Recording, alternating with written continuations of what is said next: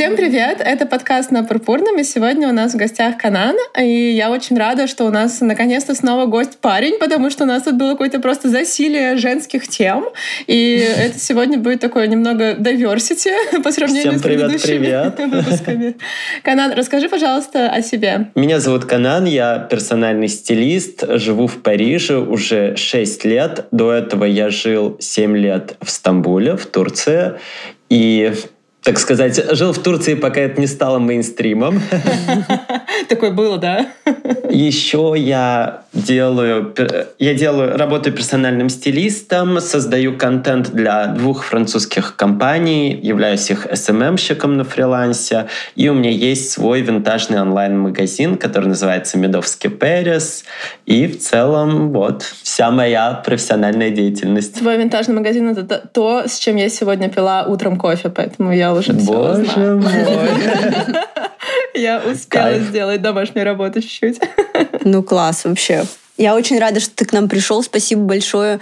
Я слежу за твоим блогом давно и хочу тебя еще поздравить с тем, что он у тебя так классно, органически вырос. И вообще рубрика рилсов просто очень, очень кайфовая. Спасибо. Да-да-да, иногда Анфиса приводит себя в пример. Я ворчу на команду, что у них подряд слишком много рилсов, а Анфиса высылает скрин твоей ленты и говорит, смотри, можно еще больше. На самом деле, да, рилсы, я понял, что это кайфовый вид контента. Я очень люблю делать видео. У меня в целом всегда раньше и сторисы были, такие в видеоформате, очень много их было. У меня был влог, мини-канал на YouTube, который я забросил в какой-то момент, потому что все-таки снимать влоги и потом монтировать их, это Мгм. занимает чуть больше сил. У меня появилось много оффлайн работы, когда я взял вот клиентов уже, чтобы вести их Инстаграм. Там времени вот на что-то большое, на что-то глобальное осталось меньше. Хотя я думаю, я бы снимал бы дальше что-то на YouTube, но чисто в формате загрузки, в формате платформы YouTube, наверное, не самый удобный и не самый быстрый. Вот. А рилсы ты, в принципе, смонтировал, озвучил, выложил. Это все занимает не так много времени. И потом смотришь, пересматриваешь Да, вместе, да, да, да. вместе с- со зрителями. Класс. мне кажется, у меня с меня получилось действительно э, найти какой-то свой формат, найти этот формат и один день из моей жизни. Я не говорю, что я его придумал, то есть это существующий формат, но перевести именно в Инстаграм э, было очень круто. И вот что носят парижанки тоже это как-то мне Да, мне кажется, эта рубрика прям вообще зашла, да? Классно. да, пришло в голову. На самом деле, я просто давно хотел расспросить одну из своих французских коллег о том, где она одевается, в чем она, Мгм. откуда у нее украшения. И я думаю, вот прикольная возможность это сделать и еще дополнительно снять контент. Но, кстати, я скажу, что вот на одно такое согласие снять видео приходит около там 10-20 отказов, и здесь М. обращаюсь к тем, кто там переживает, кто хочет снимать что-то для Инстаграма или для любых других социальных медиа, переживает, а вдруг мне откажет, а вдруг никто не захочет со мной снимать, а вдруг там ко мне на подкаст не придут гости, э, то реально, чтобы получить что-то одно, нужно спросить у очень-очень Мгм. большого количества людей. Это абсолютно нормально, это никак не связано с вами в целом. То есть, как только появляется второй человек, появляется второе мнение, поэтому может быть такое, что вам придется услышать отказ и не один раз, но это не должно вас останавливать. Круто, что ты это говоришь. Мне очень нравится такое классное начало, да. Да, потому что когда смотришь э, ну, ленту, да, кажется, что о, там эта подружка стояла там возле двери, и все так э, быстро получилось. А когда начинаешь этим заниматься, понимаешь, что это там договоренности, это съемка, это выбор локации, это море факторов, которые должны совпасть, над которыми поработать нужно. Мне кажется, тут можно, знаете, такую мягкую интеграцию сделать и э, немножко считить, не вытащить рандомную карточку, а достать нужную. У нас есть в новой игре э, «Друзья» хорошая карточка, Мгм. как ваши соцсети отличаются от вас настоящих. О, класс! Где вот эта Окей. вот грань? М? А давайте ее оставим на, на конец. И типа, Давай, если мы ее хорошо. не вытянем, то мы ее, А. то мы ее вытянем. Вдруг, вдруг сейчас вообще будет первая карта она. Хорошо. Хорошо, хорошо. Мы решили в этот раз играть э, в две игры наши. Первая называется «Семья», а вторая называется «Друзья». Вот э, захотелось, чтобы наш утренний разговор был таким э, более душевным, что ли, поэтому сделали выбор в сторону этих игр. Лена будет тянуть карточки игры «Друзья», а я буду тянуть карточки игры «Семья». Предлагаю начать с Лены. Давай. В чем вам в жизни повезло больше, чем другим? Вот такой вот резкий вброс просто в утро. Мне кажется, как мы вообще отвечаем? Мы отвечаем все в любой последовательности, как, как мы чувствуем. Иногда такое бывает, что ты вытянул карточку, тебе прям хочется сказать. Иногда тебе нужно какое-то время подумать, все, все ок. И более того, если ты чувствуешь, что ты не хочешь на данный вопрос отвечать, это тоже нормально, про, просто говори. Мне, наверное, повезло все-таки родиться в очень поддерживающей семье, которая поддерживала мои начинания, э, мои выборы. Они дали мне очень рано такой карт-бланш на выбор, где я хочу жить, чем я хочу заниматься, на кого я хочу учиться. То есть у меня никогда не было истории, что нет, ты не будешь этим заниматься, нет, э, тебе нельзя там что-то делать. Я переехал, наш первый переезд был в 13 лет, э, когда мне захотелось учиться в Турции. Там была очень классная русская школа. Я узнал о ней от девочки в отеле, где мы отдыхали, то есть девочка там э, работала, я говорю, ой, как классно, ты вот говоришь по-русски, живешь в Турции, как это, как это происходит. Я тогда еще, конечно, ну, типа, мне 13, я mm-hmm. там не знал, что где-то в мире есть э, русскоязычные школы, что такое вообще бывает. И потом мы, типа, я рассказал об этом семье, что вот, типа, есть такая история. И как так сложилось, что через год я уже там учился, потом э, мне захотелось учиться на фэшн-журналистику, я учился на редактора моды, и тоже, типа, я предложил родителям, они сказали окей. То есть, ну, нужно понимать, что как бы это все стоит денег, это все mm-hmm. оплачивается. Вот. И потом когда я уже жил в Стамбуле, работал, кстати, стилистом в интернет-магазине два года, тут я узнаю, что вот можно получить магистратуру в Париже, есть такой университет. Я звоню, конечно, папе, говорю, что а вот, типа, я тут увидел такую историю в интернете. Просто там он сказал, мне нужно подумать, и через пять минут он мне позвонил, сказал, окей, о, папа быстро думает. Это... Да, папа очень быстро думает, Люблю и мама тоже. То есть и мама в этом, конечно, тоже огромная ее роль. Э, во всем поддерживает и духовно, и финансово. Угу. И Сейчас, кстати, э, обозначу, что сейчас я полностью самостоятелен. И э, да, с 2020 года, когда я начал все свои проекты, когда я начал полностью работать на себя, работать на фрилансе, то я оплачиваю все свои счета сам. То есть даже вот когда я приехал в Париж, первые несколько дней я был в полном шоке, потому что жизнь Парижа, она все-таки очень сложная.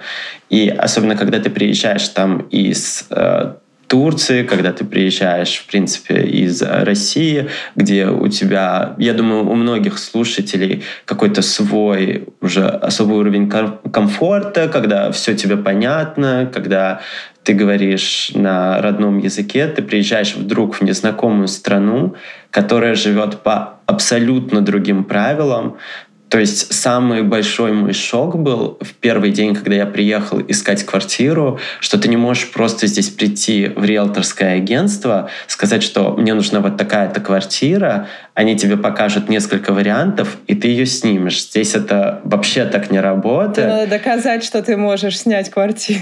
Там даже не то, что доказать. Ты понимаешь, что э, приходит же таких э, людей очень много, да, которые да, да. могут доказать. То есть приходит с тобой смотреть квартиру еще человек 30-40, угу. у которых э, прекрасное досье, которые угу. трудоустроены во Франции, у которых большие зарплаты.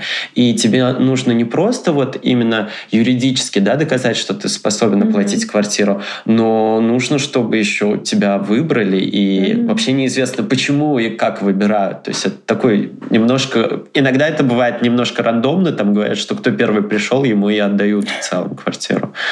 Ну, в общем, это был мой первый самый большой шок.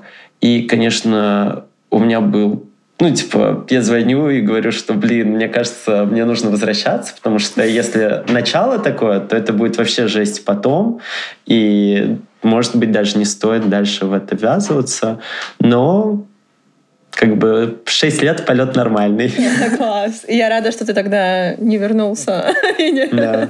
не передумал. А я вот хочу спросить, а что тебе помогло вот, ну, остаться и продолжить, и как ты себя мотивировал? На самом деле очень просто. Мне мама сказала, оставайся, пока есть возможность оставаться, пробуй, когда, типа, там, когда совсем не получится, когда тебя откажут во всех квартирах, когда там закончатся, условно, все Прям, деньги, да, э, то тогда вернешься. А сейчас угу. пока что пробуй, и дальше посмотришь, увидишь. Не попробовав, ты никогда не узнаешь. И в целом, наверное, это вообще ознаменовало всю мою весь мой подход к жизни, угу. что действительно нужно пробовать, пробовать, пока не получится совсем, а потом пробовать что-то новое, что-то другое. Угу. Классно. Лена, тебе в чем больше повезло, чем другим? Мне кажется, что мне тоже очень повезло в такой безусловной поддержке, как э, Канан про свою семью рассказывал. Э, у меня тоже было всегда ощущение, что что бы я не захотела, то меня поддержат в этом. Э, мне интересна астрономия, мои родители находят телескоп. Я хочу смотреть на камни, как когда мне там лет 10, меня везут в какой-то музей смотреть на камни. Я придумала, что я хочу поступать э, в МГУ на журфак. Мне находят репетитора хорошего, чтобы я потянула английский. И вот эта вот безусловная поддержка, она всегда была вообще, знаете, такая как в фоне. Я ее воспринимала по дефолту и думала, что так вообще во всех семьях, что не тебе говорят, что можно делать, а ты такой приходишь, говоришь, я хочу X, и, и, и тебе родители помогают это добыть. И потом уже я поняла, что во многих семьях есть такое, когда там родители дают свои какие-то гайденсы, какие-то свои представления о жизни, о карьере, э, проецируют на детей. И знаете, в последнее время я даже подумала, что это не однозначно плохо и хорошо, что у каждой модели есть свои какие-то плюсы-минусы. Вот я, допустим, со своей вот этой вот э, безусловной поддержкой и постоянно с инициативой от себя поняла, что мне вообще в жизни очень сложно воспринимать авторитеты, потому что я настолько не привыкла, что кто-то мне говорит, что делать, что у меня вообще нет такого понятия, что есть кто-то, безусловно, в авторитете приоритете. Я могу понять э, зависимость, там, типа, если я от, сейчас э, э, от этого человека там в проекте завишу или, или еще что-то, окей. А вот просто, что мне говорит кто-то, нужно делать так, такая, подожди, мне сначала нужно выяснить, как, потом уже я, я, я все ставлю под сомнение, и э, мне прям важно, чтобы это было мое решение, и я, я в последнее время стала учиться иногда отпускать контроль, и если мне говорят, что вот эти таблетки нужно принимать три раза в день, я не хватаюсь первым делом и не, про, не перепроверяю, что, что, что там говорит, не знаю, а, а, Минздрав э, других стран. Такая, ну окей, может быть, нужно послушать просто и жить, и жить проще иногда. Вот это вот такой минус этой, этой системы, где тебе никто никогда не давал никакие указания, а, вот. Но мне кажется, что это все-таки то, с чем мне повезло, потому что я ощущаю прям свою силу и такую самостоятельность. У меня нет ощущения, что я не справлюсь с чем-то. Мне всегда кажется, что ну, любую вещь я смогу сделать, потому что я всегда делала. Это классное чувство. Такой уверенности. Мне кажется, мы просто становимся старше, понимаем, что там мы не все знаем лучше всех. Да, да, да, да. да. И наконец-таки, ну, принимаем тот факт, что у кого-то может быть больше опыта, кто-то может действительно помочь там каким-то советом, помочь какой-то фразой и ну, обращаемся, начинаем обращаться к другим. Да, но знаете, это прикольно работает даже в мелочах каких-то. Э, вот то, о чем я говорю, э, это привычка всегда организовывать э, себе все от э, базовых э, штук до, там, не знаю, отдыха и еще чего-то. И вот мне прям сложно э, бывает, э, я не знаю, я с партнером е- еду в отпуск, и он говорит, э, я буду дайвить, и мы будем жить у моих друзей.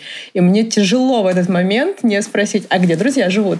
А что там будет? А какая там будет кухня? А я точно смогу готовить три раза в день, потому что я люблю готовить. А там есть рыбный рынок рядом. И вот у меня настолько вот это вот желание все э, заранее узнать и убедиться убедиться, что мой уровень комфорта будет так, как я хочу, и что там есть рядом какой-нибудь приличный магазин вина, потому что это важно.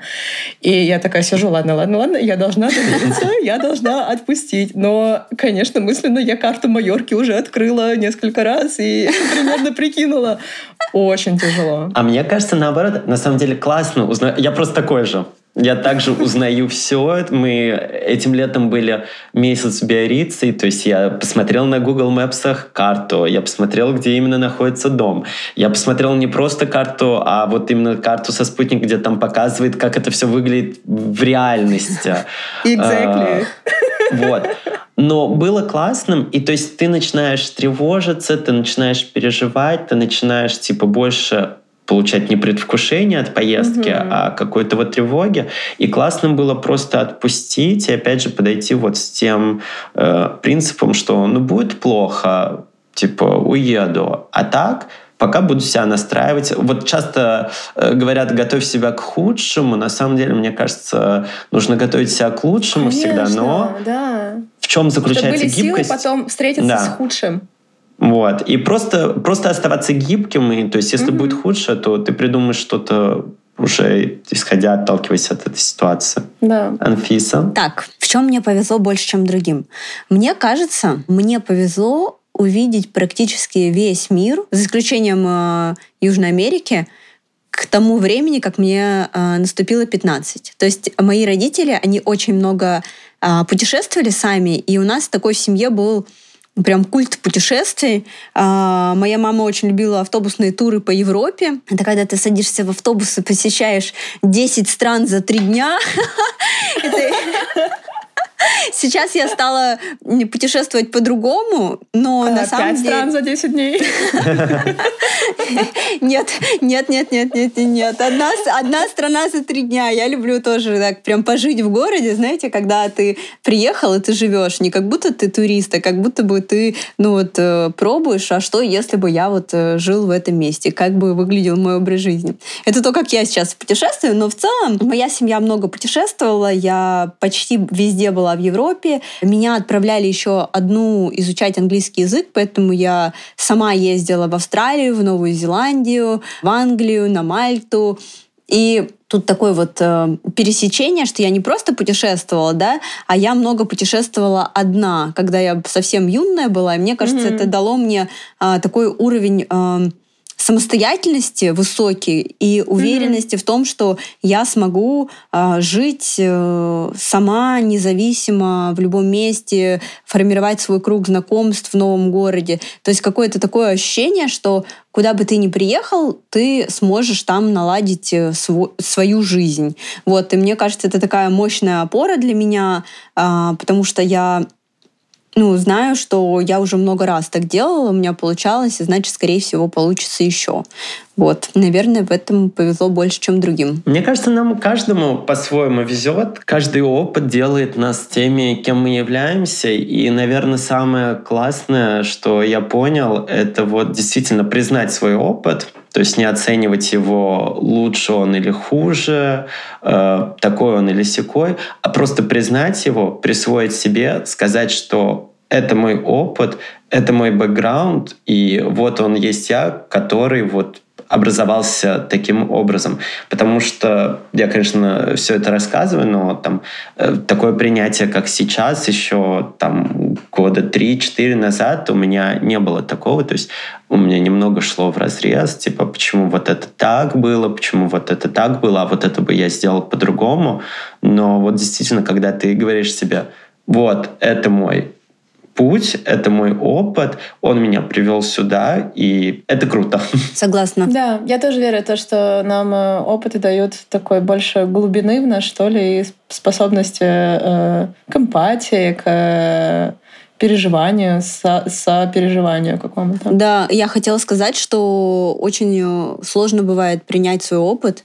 Я вот, например, училась в такой э, очень конкурентной среде, где у меня практически все однокурсники, не знаю, были победителями там всероссийских олимпиад по экономике, еще что-то такое. И все, конечно же, потом поустраивались в очень э, успешные компании. Э, у меня был другой путь, отличающийся. Я там не устроилась в McKinsey, я училась, наверное, не так хорошо, как мне сейчас хотелось бы. И у меня бывает такое, что я думаю, блин, ну чё, вот так. Но потом я вспоминаю, что зато я вот это классно сделала, mm-hmm. это по-другому. И сейчас вообще у нас вот э, свой бизнес, и это тоже отличается, это интересно, mm-hmm. и это по-своему круто. Но все равно бывает такое, что э, несет в другую сторону, и ты начинаешь анализировать всех вот эти, все эти достижения достигаторов, и бывает сложно заземлиться. Просто хотела поделиться этим. Про работу и учебу очень понимаю, потому что у меня был какой-то кризис, я думаю, у каждого предпринимателя, у каждого человека, который делает свой бизнес, который работает на фрилансе, у них бывает этот момент – ну почему я не пошел на нормальную работу? Когда там у тебя какой-то месяц, нет заказов, нет денег, ты не ну, знаешь. Особенно в конце месяца, когда я зарплаты плачу и подсчитываю да. расходы, доходы, да. И ты такой, блин, вот надо было пойти отучиться на там, э, не знаю, на э, экономиста, работать вот в консалтинге финансовом, и вообще у меня все было бы шикарно. А вот у меня там коллега, она работает, и она там от компания куда-то и съездила, и то она купила себе, и здесь она там, э, ей ипотеку дали, так как у нее есть контракт. И ты такой, блин, вот Могло надо бы было... Быть проще. Э, могло бы быть проще, надо было туда. А потом, когда типа приходят заказы, приходят новые интересные проекты, ты такой, блин, как вообще, как вообще можно было бы работать в офисе?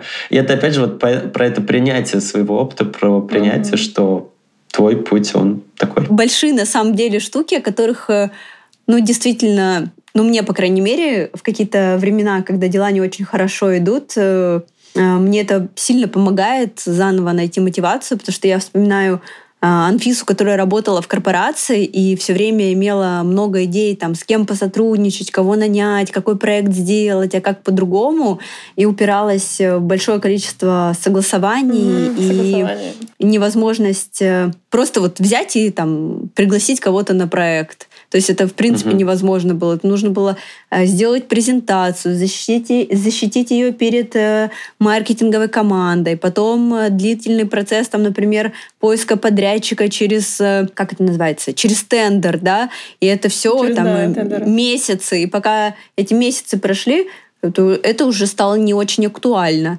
Вот, и поэтому сейчас я как раз тоже ценю вот этот уровень свободы и э, возможности именно э, э, что-то там придумывать и быстро реализовывать. Вот, это очень классно. У меня вообще про работу. Давайте последнее про работу. И уйдем с этой темы. У меня про работу такая интересная история, что как-то всегда меня находили, то есть всегда мне звонили, всегда мне предлагали какие-то проекты. Это, кстати, э, плюс один пункт, э, с чем тебе повезло. Мне кажется, что это тоже можно добавить. Ну, вот тут, знаешь, другая сторона, обратная сторона этой медали, что вот когда я отправлял свои резюме, когда mm-hmm. я аппликировался куда-то, пытался вот найти ту самую работу, которая мне казалось, что вот, это та самая вакансия, которую я хочу, я хочу здесь работать. У меня вообще все, ну, типа, мне там могли максимум перезвонить, что-нибудь уточнить, и все. То есть не было ни одной... Вот у меня либо я пришел, и мне сказали, ты можешь начинать в понедельник, либо вообще ничего. То есть и mm. это тоже такой момент. И меня это выгоняло в депрессию, конечно, что как так, другие они отправляют резюме, их приглашают на собеседование, они там это проходят надо вот эти... вернуться к тому, с чего ты начал сегодня, то, что на одно видео 20 да. отказов.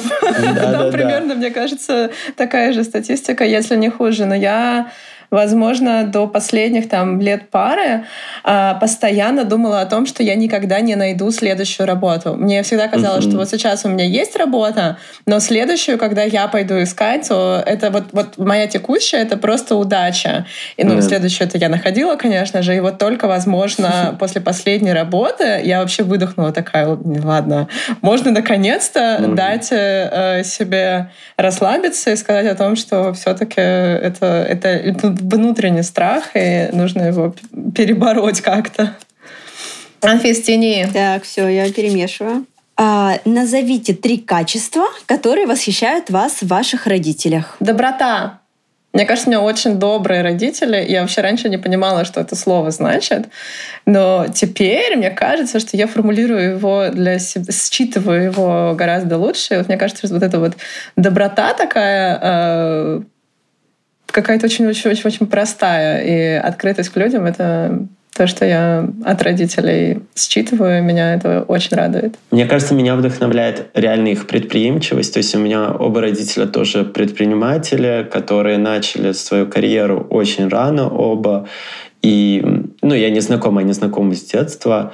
И открытость к миру, то есть они так же, как и я, переехали в Москву в раннем возрасте, и у них получилось что-то там свое построить.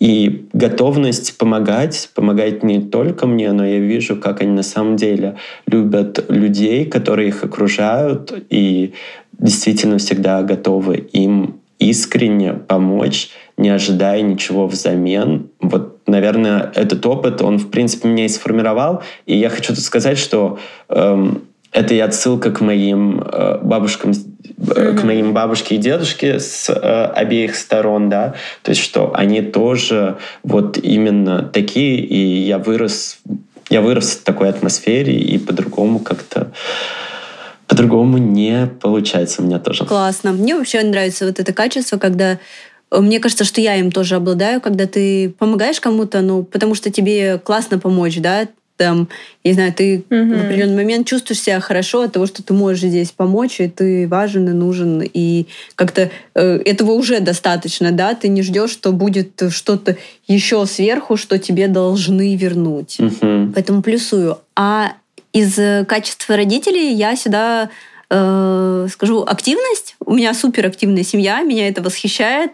Э, я надеюсь, что я тоже очень активная. Вот. Э, Ты активная, Анфис, не переживай. Назову примеры. Я иногда телефон выключаю от тебя. Назову примеры. Ну, там, например, в моей семье э, Моя семья с Дальнего Востока, рядом с Японией находится мой город, в котором я родилась. Он очень маленький. Это пять часов э, на машине до Владивостока. Это самый большой экономический центр. И то есть моя семья всегда проделывает маршрут, что, например, приехать в Европу это пять часов до Владивостока, восемь часов на самолете до Москвы. Потом там сейчас лесом, полем до Европы. То сейчас есть, это все... лесом, полем просто, да. Да, но все равно они всегда могут, они как будто телепортируются, у них реально есть навык э, просто э, открывать Класс. телепорт и прилетать, приходить, прибегать. То есть, например, зимой, когда родители были в гостях, они решили поехать в Антверпен и еще несколько бельгийских городов. И посетили, там у них было три дня, и было семь городов. Я говорю, мам, ну, пап, как вы съездили? Они говорят, ты знаешь, семь городов как-то много, но вот Четыре — это нормально. Вау, просто... Это очень вдохновляет история твоих родителей, что можно в любом возрасте путешествовать, mm-hmm. продолжать свой образ жизни. И действительно важно то, как ты себя ощущаешь внутри, то, сколько ты себе разрешаешь. Потому что мне иногда складывается ощущение, что мы там можем себе сказать, ну блин, все, мне уже этого нельзя, потому что я там в каком-то определенном возрасте, в определенном каком-то статусе, все. Типа, эта история для меня закрыта. Но когда ты себе разрешаешь, ты понимаешь, что ты можешь хоть в сто лет типа поехать и делать все, что тебе захочется. Вот вы меня, кстати, натолкнули на хорошие мысли, что я тоже восхищаюсь э, в своей семье всегда какой-то легкостью на подъем. Э, моя бабушка с дедушкой, э, у них трое детей, одна из них моя мама, и они э, все советские годы путешествовали. У них была такая маленькая зеленая машина «Москвич», собака, и они садились трое детей, собака, их двое, и путешествовали по всем странам, по которым можно было, пятером с собакой, и у них это было такое ежегодное развлечение. Оба э, работали в школе, поэтому это очень такой длинный отпуск. И вот каждый год они куда-то ехали, и сейчас бабушка с дедушкой продолжают ездить в длинные роуд-трипы, и я тоже от них никогда не слышала, что мы там уже э, для этого старые. И моя мама супер любит путешествовать, и я восхищаюсь ее такой самодостаточностью, как она легко может куда-то поехать одна, как она там одна съездила э, в совершенно разные форматы отдыха, что она может и одна в поход пойти с незнакомой компанией. Тут она этим летом на байдарках э, сплавлялась. На байдарках. Мне вообще кажется, что это довольно хардкорно. Она такая, я могу! Вот это, это классное качество. Ты натолкнул меня на мысль прикольную про помощь. И я тоже поняла, что для меня вот это вот э, гостеприимство и помощь другим — это тоже с чем я выросла, и что мне всегда э, казалось чем-то таким дефолтным, что если кто-то в беде, то его надо притащить домой, накормить, напоить э, и отправить куда-то. И буквально пару недель назад мне мама написала, как они живут в Курганской области, и Э, мой брат возвращался домой и встретил человека, который оказался без денег, потому что что-то там он ехал на поезде, и у него украли и документы, и деньги, и ему нужно добраться до Красноярска, по-моему. И они с мамой его накормили, одели, купили ему э, какой-то билет до ближайшего пункта, э, посадили там его куда-то и отправили. И мне кажется, что это такая одновременно простая и такая крутая история про то, как они легко вписались в эту помощь. И я вот понимаю, что это то, с чем, с чем я выросла, и что мне тоже довольно легко делать. Что если я, я вижу кого-то в беде, то, знаете, это про доверие миру, наверное. Вот о чем mm-hmm. это. Что я в первую очередь думаю, что не меня обманут, а что, ну, если человеку нужна помощь, значит, нужно идти и помогать. И это прикольно. Но знаешь, вот тут очень классно хочу добавить про помощь, про обман. В целом э, нужно понимать, то есть не уходить тоже в другую крайность, что большинство крайность взрослых людей, нет. да, большинство взрослых людей э, помощь не всегда, ну то есть я не говорю uh-huh. про да, критичные ситуации, которые вот э, как э, даже у врачей есть вот эта история, да, когда там vital emergency, когда реально у человека uh-huh. вот жизненная необходимость в помощи, то есть от этого зависит действительно, выживет он или нет, и его осмотрят первым, ему помогут, uh-huh. помогут первым, но там даже если ты пришел просто со сломанной рукой, то, скорее всего, тебе uh-huh. придется чуть дольше даже подождать, потому что будут, да, то есть есть приоритеты, есть уровни необходимой помощи, и если это не жизнь, ну вот, не что-то vital, то здесь такая история, что нужно помогать, если тебе действительно просто хочется помочь. То есть не ждать ничего в ответ, не делать это из жалости, а делать это просто потому, что тебе ты, в этот, помочь, ты в этот да. момент хочешь помочь кому-то, э, у тебя есть на это свой ресурс, ты можешь это сделать, тебе да. это ничего не стоит, mm-hmm. и ты тогда делаешь, и как, как говорят, да, если ничего не ждать, то не будет неоправданных ожиданий. Mm-hmm. Вот, если ожиданий нет, то и нет вот этих неоправданных ожиданий. Ты знаешь, а мне кажется, что для меня эта история даже больше про доверие, про то, что у тебя в первую очередь нет мысли о том, что э, тебя обманут. Вот, вот именно вот, вот про это какое-то ощущение, и оно очень приятное. Конечно, там нужно уметь э, отсекать, где, где там нужно облизать, где нет, но вот даже такие мелкие бытовые штуки бывают, как э, у меня собака есть, и очень часто среди людей, у которых есть собаки, э, есть такое мнение, что нельзя давать другим людям кормить твою собаку, а то она будет доверять всем. А у меня обратная политика, что ну, шансов, что кто-то как бы накормит ее чем-то не тем, при мне ну, да. настолько мало, что я хочу лучше жить из позиции, что я доверяю людям, чем я буду постоянно вот в каком-то находиться коконе и ожидать беды. То есть понятно, что и то, и то, конечно, крайность, но вот эту вот какую-то золотую середину, в котором я в целом открыта и от людей ожидаю в первую очередь э, доброты, вот это классная штука, которая как раз э, из семьи. Э, и ее хочется не растерять. Ну тут вот у меня еще такое, типа, что мне не важно там обманываешь ты или нет, да, то есть если сейчас, в данную секунду, мне хочется тебе помочь, ты мне говоришь, да, априори, что тебе нужна помощь, я тебе верю, я тебе доверяю, и я тебе, окей, помогу в этом.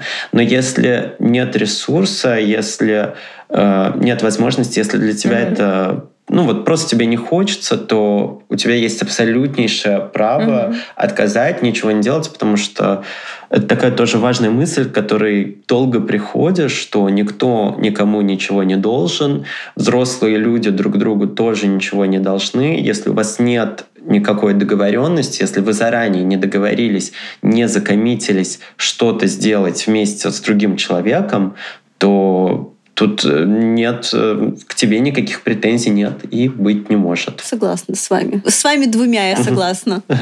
А, друзья, новая карточка. О чем вы думаете больше всего за последнее время? Ой, знаете, на ТикТоке есть такой классный мем сейчас, тренд, что большинство мужчин думают постоянно про Римскую империю. Что думаешь? И я понял, что, знаешь, иногда такой идешь, у меня в голове вот про Римскую империю э, прям из учебников такая картинка, знаешь, вот эта архитектура римская, эти колонны, эти фонтаны. Я такой иногда вспоминаю, знаешь, иногда поду, подумываю об этом. Чтобы ты знал, мы протестировали всех наших парней, знакомых мужчин, всех. Э, они нам признали, что они так прав. или иначе думают. Да. Ну, мне кажется, что мы, блин, мы, мне кажется, все думаем, нет? Просто мы, может быть, не обращаем внимания на это. Это же все-таки зарождение цивилизации. Это наш язык, на котором мы говорим там типа э, вот все же наши слова не из латинского, из греческого. То есть это все вот из той эпохи. Как-то я просто очень люблю этимологию, прям угу. со школьных лет, и вот часто там услышу какое-нибудь слово и думаю, блин, интересно, вот Почему, почему именно оно, угу. почему оттуда, типа, что оно значит? О, это, кстати, тоже мой краш, я такое люблю. Анфис, о чем ты думаешь больше всего? Ой, я прямо супер земна. в том плане, что я в последнее время тоже. я думаю о том, как увеличить обороты нашего бизнеса и взять ипотеку. Это то, что волнует э, сердца мое сердце. Твое сердце. Ну, мое сердце тоже там уже не переживает. Я просто поняла, что у меня раньше такого не было, но я просто поняла, что я... Э, в общем, у меня последние два года, наверное, даже три года было так, что я все время путешествовала, жила в разных квартирах, каждый раз э, с нуля находила детский садик ребенку, переначивала всю рутину, и я поняла, что я устала, и что мне нравится модель, как у моих родителей, что у них есть какой-то вот не какой-то, у них база. есть дом, да, дом, база, какая-то вот станция, на которой они а, возвращаются, это какая-то вот такая вот базовая точка отсчета, в которой вот ты, ну, у тебя все знакомо, да, и я поняла, что мне нравится эта концепция выныривать, много исследовать, вот это посещать 10-15 городов или там жить э, две недели в каком-то городе, как будто я там живу, а потом возвращаться в свое место, где у меня все э, устроено, я могу быть максимально продуктивной. Вот я вот прям поняла, что я очень начала ценить вот эту свою продуктивность, когда ты мгновенно вливаешь вливаешься в свою рутину и вот делаешь свое дело хорошо. Поэтому об этом думаю часто. Я в последнее время много думаю о перспективности того, что я сегодня делаю. О том, насколько это работает в долгую и насколько это просто закрывание задач текущего момента. Вот мне кажется, что там счастье в целом — это какой-то баланс между умением быть в моменте и пониманием того, как это на будущее работает.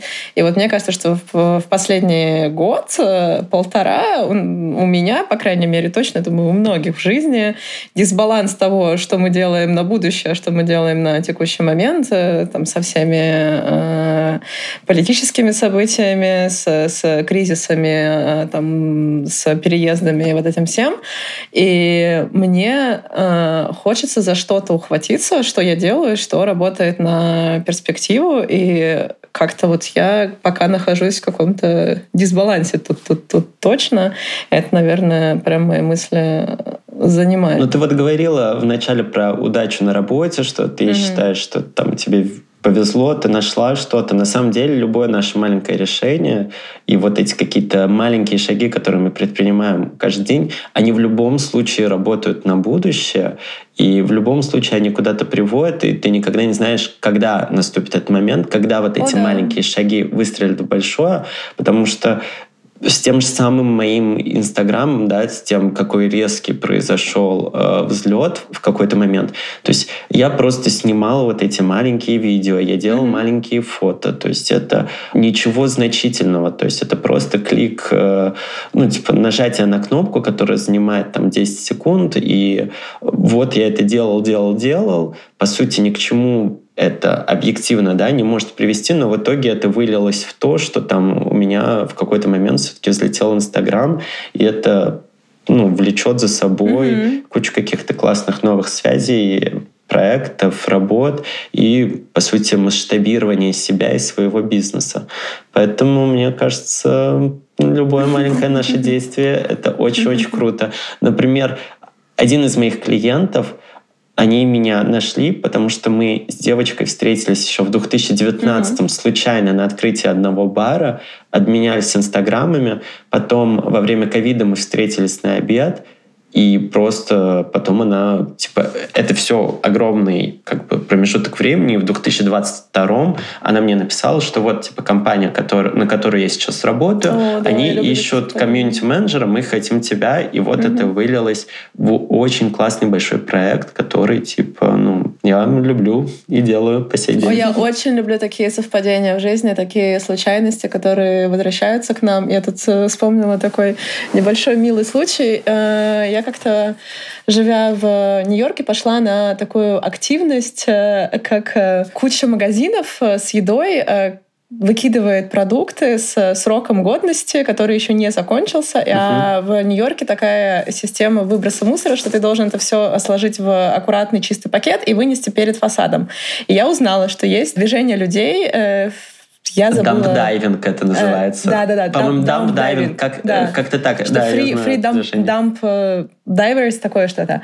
И я узнала про них, а я обожаю исследовать людей. Такая, о, мне надо сходить с ними на тусу, чтобы понять. И это такой личный челлендж, смогу ли я что-то достать из этого мусорного пакета и съесть. Мне прям было любопытно себя протестить.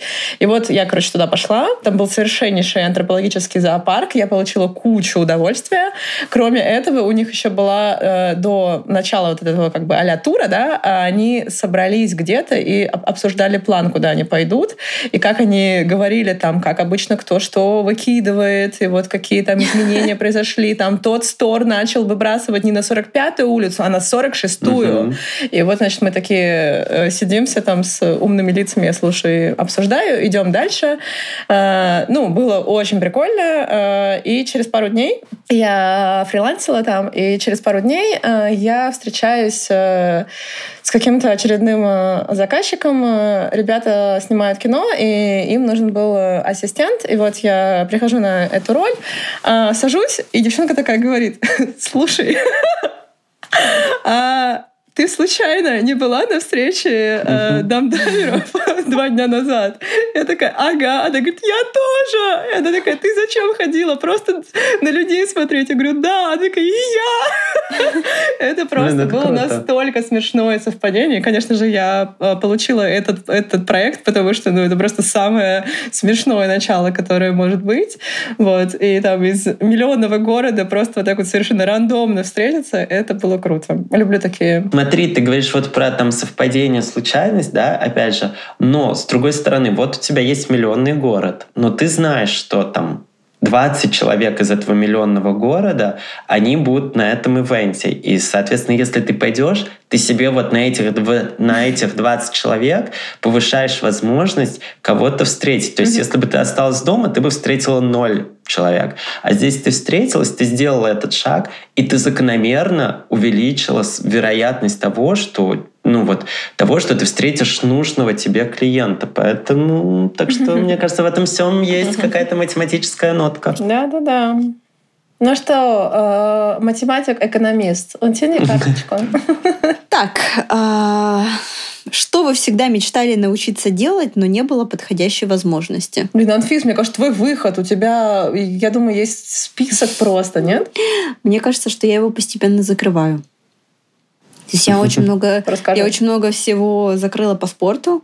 Мне кажется, я всегда, ну не то чтобы мечтала, да, но хотела заниматься спортом, и сейчас я прям вообще считаю, что в этом направлении супер богиня. Я тут э, скажу, что у меня четыре тренировки в неделю. Сейчас я два раза занимаюсь пилатесом, два раза занимаюсь плаванием. К вам я пришла сразу после пилатеса. То есть у меня были пилатес, потом подкаст сразу. Но думаю, что и вот я прям вот мечтала научиться, но еще не начала. Мне кажется, что я сейчас хотела бы больше времени языкам уделять. То есть я а, одно время активно изучала испанский, но потом выпала совершенно.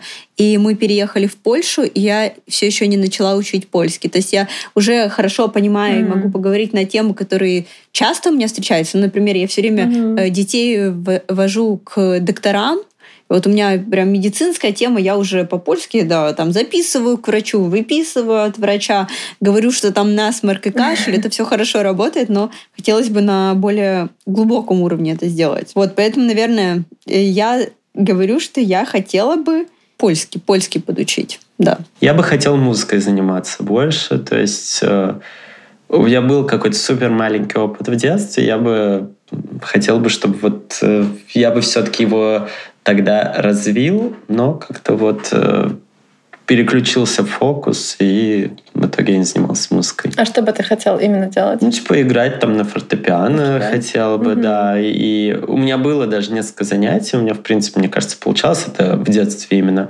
Но потом угу. что-то переключился фокус. Э, в детском саду у меня была преподавательница, у которой у дочки была танцевальная студия, поэтому я ходил на бальные танцы. Угу. Вот, и, в принципе, вот так никогда к музыке не пришел. Никогда не поздно. Я вот своего партнера замотивировала на то, чтобы он начал учиться играть на гитаре. И мне кажется, mm-hmm. что это вообще так круто, когда какие-то такие твои прошлые вообще штуки и желания ты раз делаешь. Я бы точно хотела наконец-то уже сдать на права. А вот эта вот жизнь в большом городе тебя настолько демотивирует это делать. Угу. Мне кажется, мне надо себя закинуть там в какую-нибудь рурал, не знаю, Америку или, или там где-нибудь в Голландии, в деревню, чтобы я уже такая, ну все. Где нет, где нет другого способа передвижения, кроме как машины, да? Да, да, да, да, да. А то меня всю жизнь жизнь э, таскает по этим э, большим городам, где я такая лучше на метро доеду, вот, и очень хочется. А, и у меня есть э, мечта такая старая. Я хочу пойти на какой-то серьезный винный или парфюмерный курс. Прям на не просто дегустацию. Я хочу с нуля пойти, где, где очень большой акцент на развитие обоняния и большая работа с вкусами, запахами и со всем таким. Вот. И еще из моих планов пойти в какую-нибудь хардкорную кулинарную школу. Я думаю, что uh-huh. я это когда-нибудь то- точно сделаю, которая прям для шефов-шефов. Я совершенно не хочу уходить э, в профессиональном, э, в, в, в эту профессиональную сторону, но мне прям хочется для, для себя пойти. Я люблю готовить, мне все нравится, что с едой связано. И вот пойти в что-то professional тоже, чтобы, э, что, чтобы прям увлечься этим, это мое желание. Это называется кулинарный техникум. Но ну, мне больше нравится какая-нибудь история там про поехать, не знаю, в Париж на несколько месяцев и пойти в какой-нибудь fancy Cordon, кулинарную школу. Да, да, да, да, да, uh-huh. да, да, да. Вот. Вот, вот, это, вот это ближе к тому, о чем я говорю. это, это прям супер идея. Ну, знаешь, шефом можно, чтобы стать хорошим шефом, не обязательно закончить какую-то люксовую школу. Действительно, сейчас я больше общаюсь и с шефами здесь, и вот у меня как-то вдруг резко парфюмерная история mm-hmm. очень в блоге выросла.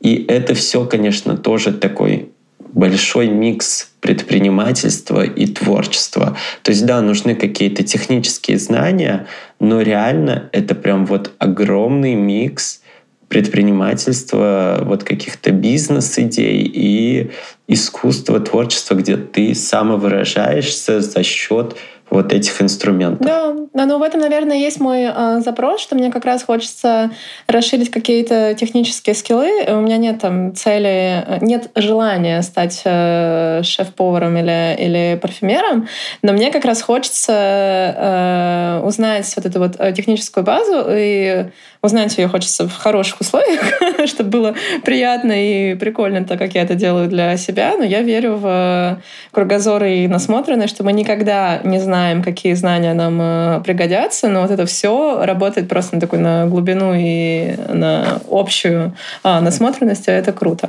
Так что как-нибудь встретимся в Париже, где я пойду осьминогов готовить. А ну что, карточку. Мы вернемся к той, которую я предлагала про социальные сети. Мне давай, кажется, все, давай. Давай. Все, давайте. Берем. Ну что, берем карточку про то, как вы думаете, как ваши социальные сети отражают вас, а как а, и в чем разница между вашими социальными а, сетями и вами в настоящей жизни. И вообще, что такое настоящая жизнь, что такое mm-hmm. соцсети? Короче, такой большой, объемный вопрос. Блин, такой сложный, такой вот не знаю, сложный вопрос. С одной стороны, я, я думаю, что я многое показываю. Это мои карты классные сделали. Да. С одной стороны, мне кажется, я показываю многое как есть. То есть в моей жизни сейчас очень много семьи, очень много материнства. Я часто устаю от этого. Я не всегда при параде в классном луке и с мейкапом. Я часто просто с пучком на голове выбежала между, я не знаю, с внутренним созвоном с командой, пилатесом, аппоинтментом к доктору и вообще в полном хаосе. И мне кажется, что мои соцсети часто отражают это. И я каждый раз э, думаю о том, что было бы круто, как ты говоришь, э, сделать э, более такой smooth flow. Я так назвала это, но у меня все просто вот э, из состояния потока. Я себе поставила такую как э, цель до зимы просто э, ну, регулярно заниматься своим блогом, вернуться в него. Я одно время очень активно его вела, а потом сильно выпала, потому что мне казалось...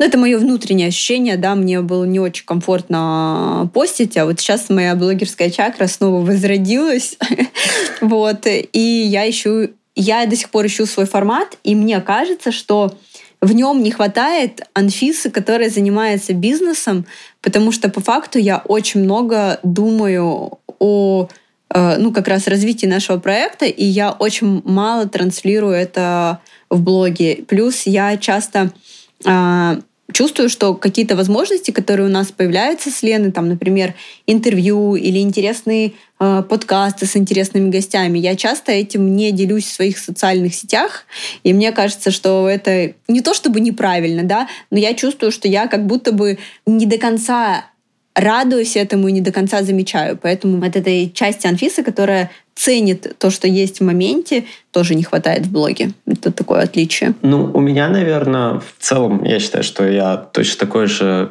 какой в своем блоге, то есть я показываю огромную часть своей жизни там, но, наверное, действительность такова, что реальная жизнь, она не настолько упорядоченная, не настолько структурированная, как вот, э, как этот влог, да, из моей жизни, потому что, чтобы аудитории было интересно, чтобы люди все понимали, чтобы люди смотрели до конца, информацию нужно подать, нужно ее организовать, и это все должно быть в каком-то удобном виде преподнесено, так же, как это делают авторы книг, так же, как это делают там режиссеры фильмов, сериалов.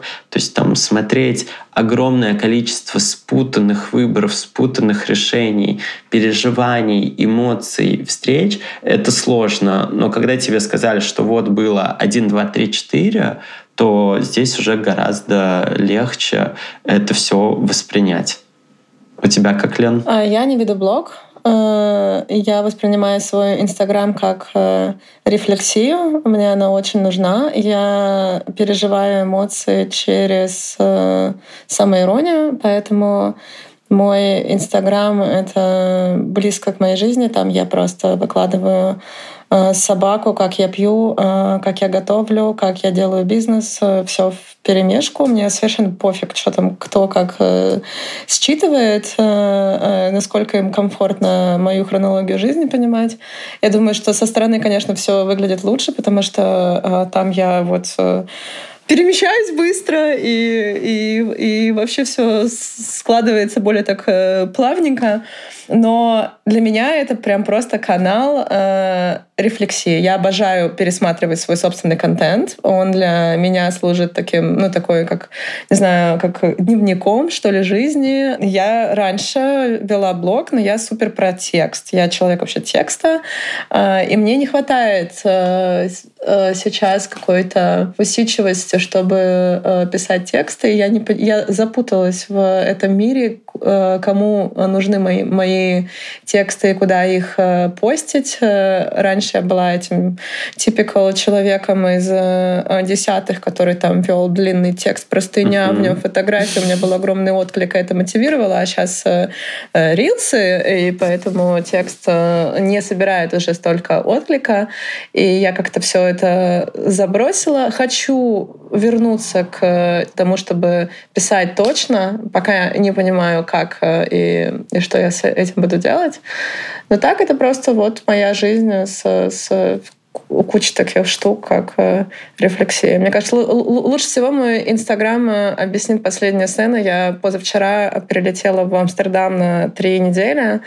Э, это такой микс и бизнеса, и отпуска. И я собиралась Вечером я пришла с работы, э, я работала в этот день в офисе, э, пришла домой, я знаю, что у меня есть ровно час, пока не придет няня и ребенок, и я решила э, купить себе бутылку просека и перебрать чистое белье, потому что то, что надо сделать. У меня в квартире есть такая кладовка, и я, короче, принесла туда бутылку, налила себе бокал, и стою и перебираю чистые простыни, сворачиваю все, и в этот момент заходит няня и ребенок раньше, чем, чем они обещали ага. прийти. И, и я думаю, что я со стороны выгляжу как э, супер э, грустная женщина, которая стоит просто в 5 вечера с бутылкой просека в кладовке. Вот, наверное, мои истории, в принципе, так и выглядят. А мне кажется, наоборот, ты со стороны выглядела как взрослая, уверенная Успешная в себе женщина, женщина, успешная, которая самостоятельно, которая приняла решение купить бутылку, сама пошла, сама купила, не ждала этого ни от кого, сама взяла свое чистое белье, сама его сложила. Это супер классно. И вот про Инстаграм, да, про то, как вести, где вести, кому нужно, мне кажется, если вы через я сообщение скажу. Mm-hmm. Вот я принял решение вести Инстаграм, потому что это в первую очередь нужно было мне. Я понял, что мне есть что сказать себе в первую очередь и миру. Мне хочется делиться всей информацией, которую я знаю. То есть во мне накопилась куча какого-то опыта, куча каких-то слов, которые нужно было куда-то вложить. Конечно, у меня тоже было, был мандраж, типа, это же никому не понравится, там мне будут что-то писать, это будет не то, mm. это будет не так, как у тех, не так, как у этих. Где вести, на каком языке вести. И потом э, прекрасная Лена Сахарова, у которой я был на курсе, на писательском курсе, она сказала просто начните делать хоть как-нибудь, хоть где-нибудь, пишите хоть на каком-нибудь языке, просто вот начните делать вот, вот здесь и сейчас. Просто садишься и пишешь. Про то, что текстовый формат э, мертв, это вообще, мне кажется, неправда. Это так же, как там и говорили, что и Reels уже все, типа те, кто продвинулись, пробились, те уже пробились, и вроде Инстаграм не работает, и то не смотрят, и это не делают, все, давайте, все, закрылось, ничего, ничего не будет. Это не так. Типа, вот есть платформа, нужно относиться к Инстаграму так, что вот есть платформа, в Инстаграм работает в их офисе там тысячи человек, которые каждый день разрабатывают новые инструменты, новые какие-то форматы. И они дают их нам, и ты, в принципе, этим всем можешь пользоваться. И ты можешь писать тексты, пожалуйста, ты можешь даже их не иллюстрировать, ты можешь просто эти тексты как текст скринами выкладывать, и это будет твоей фишкой, это будет твоим форматом. Кстати, если ты говоришь... Это будет Инстаграм Пурпура. Вот. И если ты говоришь, что ты пересматриваешь свой Инстаграм, это для тебя дневник, значит, что в нем все-таки есть какая-то структура. Потому что если бы он был совсем бесструктурный, то тебе бы самой не было бы интересно это смотреть, потому что наша человеческая физика так устроена, что нам нужна эта структура, нам нужен вот этот путь от точки А до точки Б. Иначе ну, иначе может просто свихнуться. Поэтому я думаю, что все. Вот и твое отличие от социальных сетей и твоей реальной жизни. Кажется, получился очень классный диалог. Мне нравится, как э, э, какую бы мы игру ни взяли, у нас все равно есть какая-то основная такая повестка, которая прослеживается во всех карточках. И тут мы очень много как раз поговорили, мне кажется, про представленность э, себя в медиа, про блогинг, про свою настоящую жизнь, настоящую жизнь, опять же, в кавычках, да, потому что это все такой микс. Спасибо большое за это классное утро. Получилось супер. Э, это был подкаст на Пурпурном. Спасибо, Канан. Я спасибо большое тебе. Ага, спасибо вам, девочки, большое, что пригласили. Я был прям очень рад прийти, поиграть с вами в эту игру. Обе колоды нереально крутые. Я с радостью взял бы такую колоду просто на встречу с друзьями, на какое-то мероприятие, где будет возможность сесть за столом и узнать друг друга получше. Мне кажется, ну, это прям действительно, если э, хочется поболтать, хочется просто развеяться с той же бутылкой просека. Это классная возможность сделать. Супер промо, спасибо. Да, пожалуйста. Мы тебе, кстати, отправили уже подарок. Я посмотрю, где Супер. он идет, и пришлю. Спасибо. До встречи Ладно. в Париже.